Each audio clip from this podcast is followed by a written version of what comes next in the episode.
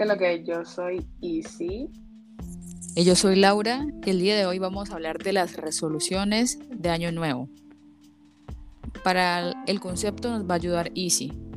¿Qué son las resoluciones de Año Nuevo? Las resoluciones de Año Nuevo es el tiempo para reflejar sobre tu comportamiento del año pasado y prometerte hacer cambios positivos en tu vida. Ok. Ahora dinos, ¿qué opinas acerca de estas resoluciones de Año Nuevo?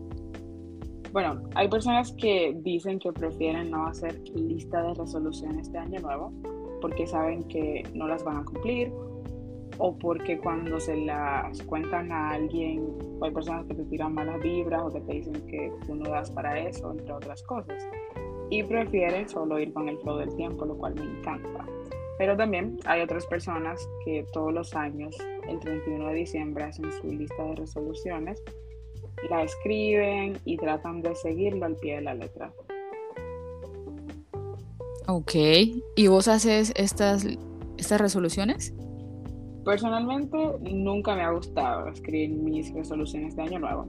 Lo que sí hago es trazarme metas durante todo el año, no solo el 31 de diciembre, sino todo el año. Como me la puedo trazar en junio, julio, noviembre, o sea, todo el año, no, no tengo como que... ¿Y tú? Sí, también soy como más de ese estilo. Voy trazando metas a lo largo del año, pero la, el, tiene como una condición, es, son las que voy a cumplir dentro de ese mismo año y procuro que sean alcanzables de acuerdo con el tiempo y ocupaciones. Eh, el ejemplo típico es el de si yo pongo como meta ir al gimnasio todos los días, pues no lo voy a cumplir.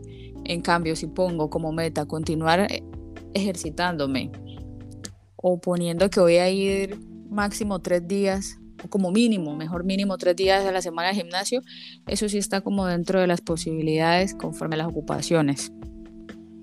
Eso sería, Ajá. Exacto.